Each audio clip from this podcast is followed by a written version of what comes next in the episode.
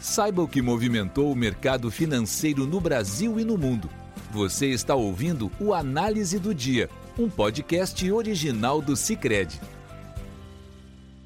Olá pessoal, muito obrigado por acompanhar o podcast do Cicred.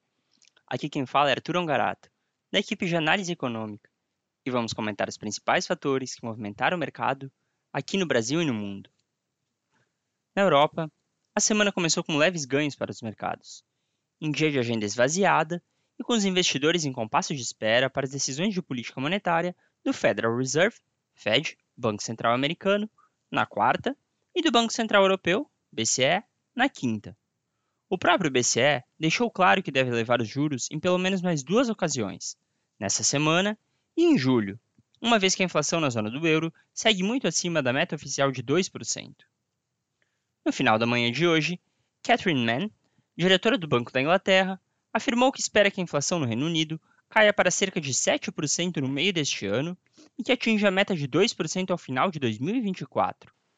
Mann também disse que uma preocupação do banco é com a inflação no setor de serviços, que tem se mostrado persistente, bem acima de taxas que estariam consistentes com a meta, e com poucos sinais de desaceleração até agora. Neste contexto, o índice europeu Stock 600 subiu 0,12%, em Londres, o FTSE 100 cresceu 0,11%, enquanto em Frankfurt o DAX avançou 0,93%. Por fim, em Paris, o CAC teve alta de 0,52%. Nos Estados Unidos, o dia também foi de agenda esvaziada. Além da decisão de política monetária do Fed, na quarta, a divulgação do Índice de Preços ao Consumidor, CPI, na sigla em inglês, que ocorrerá amanhã, atrai a atenção dos investidores. Se na Europa as taxas de juros devem subir, nos Estados Unidos, o monitoramento do CMA Group indica uma probabilidade de quase 80% de uma pausa nos juros por parte do Fed na reunião de quarta. Apesar disso, o mesmo monitoramento aponta uma chance de apenas 28,1% de que as taxas permaneçam no patamar atual após a reunião seguinte, de 26 de julho.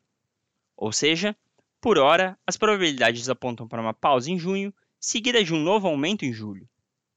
Neste contexto, o Dow Jones subiu 0,56%, o Nasdaq cresceu 1,53% e o S&P 500 avançou 0,94%, no maior patamar em 13 meses. Os destaques do pregão foram as ações de tecnologia, com a Intel subindo 5,52%. Os juros de dívida do Tesouro Americano, por sua vez, fecharam em baixa, com os juros da T-Note de 2 anos recuando a 4,57% e os da T-Note de 10 anos recuando a 3,73%. Já o índice DXY, que compara o dólar com uma cesta de moedas estrangeiras, fechou em leve alta, de 0,09%. No Brasil, em linha com o exterior, o Ibovespa iniciou a semana em alta, a sétima consecutiva, subindo 0,27% a 117.336 pontos. A alta só não foi maior, pois o papel de maior peso no índice, a Vale, recuou 1,81% diante da queda no minério de ferro na China. O destaque do dia foi a divulgação do Boletim Focus, publicado pela FGV, que trouxe grandes reduções nas expectativas para o IPCA, índice oficial de inflação do país, após o IPCA ter subido 0,23% em maio, abaixo das expectativas. Para o final deste ano, a estimativa tombou de 5,69% para 5,42%, contra 6,03% a um mês, mas ainda acima do teto de 4,75%. Já para 2024, foco atual da política monetária, a mediana das projeções cedeu de 4,12% para 4,04%, contra 4,15% a um mês.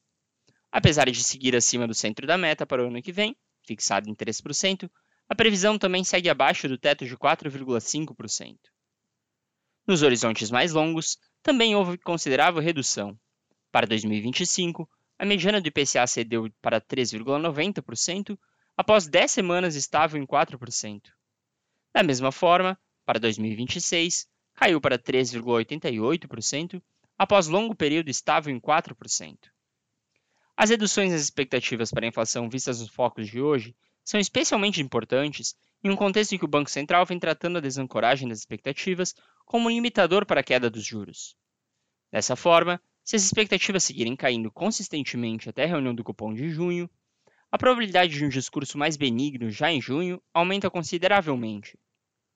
Outro ponto a ser observado é a reunião do Conselho Monetário Nacional, o CMN, que ocorrerá dia 29 desse mês.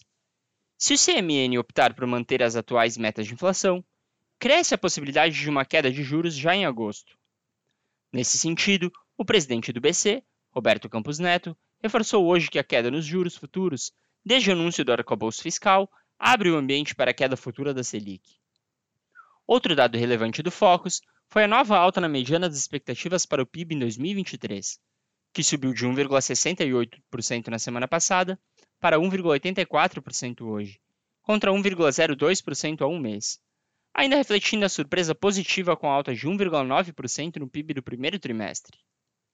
No câmbio, o dólar recuou 0,20%, cotado a R$ 4,87. O petróleo, por sua vez, encerrou o dia em forte queda, diante de especulações de que um alívio nas sanções dos Estados Unidos poderia ampliar as exportações do óleo na Venezuela e no Irã, ao mesmo tempo que a demanda sinaliza a tendência de baixa. Enquanto o barril do petróleo WTI para julho caiu 4,35% a 67 dólares e 12 centavos, o do Brent para agosto recuou 3,95% a 71 dólares e 48 centavos. Já as taxas dos contratos de depósito interfinanceiro, DI, fecharam mistas. A taxa para 2024 caiu para 12,99% contra 13,02% sexta. Para 2025, caiu para 11,05% contra 11,07% sexta.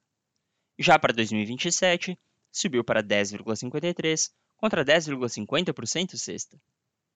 Com isso, pessoal, encerramos nosso podcast de hoje. Obrigado por estarem nos ouvindo. Esperamos vocês amanhã. Você ouviu o Análise do Dia, um podcast original do Cicred. Até a próxima!